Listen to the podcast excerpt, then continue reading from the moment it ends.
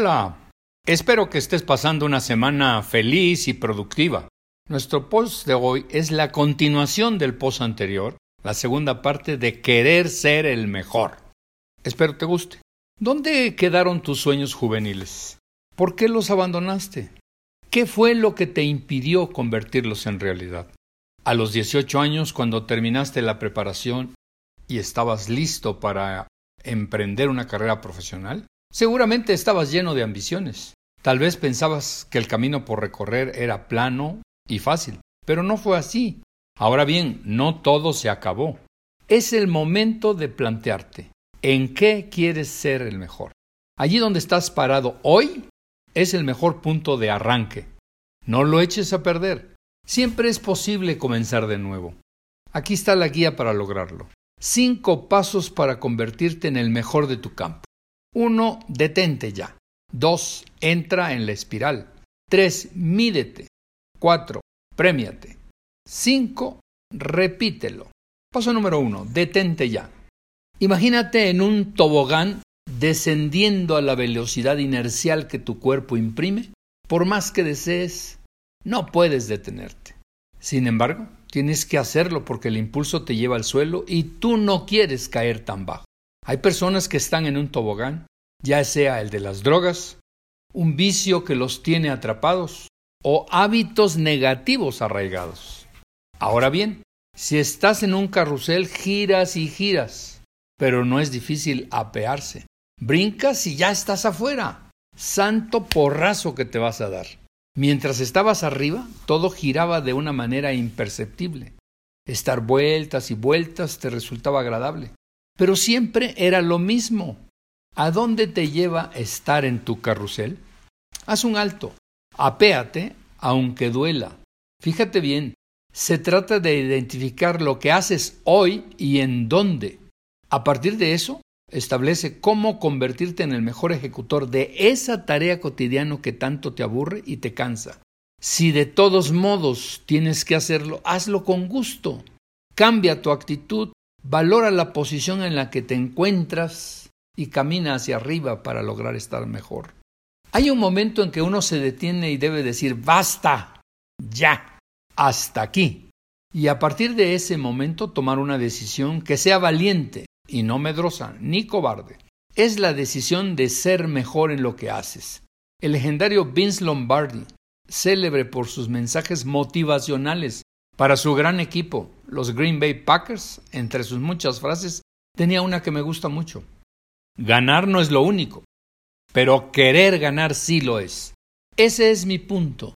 Se trata de querer ser el mejor en lo que haces diariamente, en tu ocupación, sea de ejecutivo en una empresa, de mensajero, barrendero, vendedor, contable, en una tarea administrativa o cualquiera otra.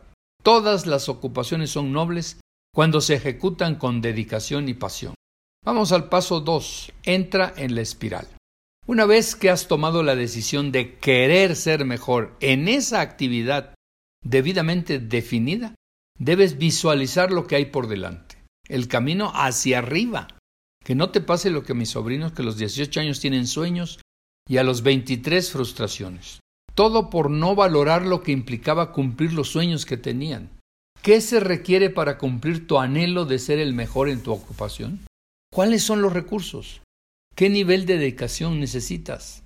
¿Qué debes hacer para lograr tu meta? ¿Estás dispuesto al sacrificio? Escribe tu meta. Define cantidades y fechas. Establece etapas. Visualiza el podio del triunfo. Imagínate con el trofeo. Escribe los beneficios que esperas y regodéate con una imagen tuya logrando lo que te propones. Ahora, escribe los costos de lo que emprendes. Levantarte más temprano, quedarte de noche leyendo y estudiando, sacrificando programas de televisión, dejando de atender apropiadamente a tu novia o a tu esposa, a tus hijos, etc. Compara los sacrificios con los deleites del triunfo y pondera si tienes las agallas para enfrentar ese futuro. Vamos al paso 3. Mídete. Después de lanzarte a la realización de las tareas definidas, debes medir cada paso que ejecutas, especialmente para comparar si lo que haces va en línea directa de tu meta. Aquí está la clave. Te recuerdo mi frase, que repito mucho. La repetición es la madre de la mediocridad. Y la repito mucho. La repetición es la madre de la mediocridad. Con ello quiero significar que una repetición sin medición y corrección de las desviaciones te aleja de tu meta. Toma como ejemplo a los futbolistas llaneros. Nunca mejoran. Toda repetición, todo ejercicio, tiene que ser mejor cada día.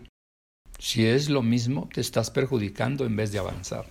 Max Verstappen, el campeón de Fórmula 1, declaró, yo no compito con Lewis Hamilton, compito contra mí mismo.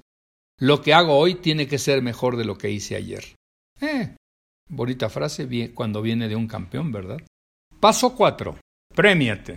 Después de cada mejora, tienes que darte un pequeño receso premiando tu desempeño, ya sea un helado, un café o un regalo que te guste. Debes reforzar tu anhelo de ser mejor. Vamos al paso 5. Repítelo. Es el último paso. Ahora se trata de ir hacia arriba, un paso más en la espiral del progreso, avanzar y medir, comprobar que no estás en una simple repetición, sino en una mejora perseverante donde estás puliendo cada vez tus mejores recursos puestos en la ejecución cotidiana. Te invito a definir una meta, entrar a la espiral de progreso y luego ya sabes lo que tienes que hacer. Suerte. Recuerda, tienes que ser el mejor en lo que haces, sea lo que sea. Hasta el próximo miércoles te dejo una frase de Sir Winston Churchill. El éxito consiste en ir de fracaso en fracaso sin perder el entusiasmo. Bonito, ¿no?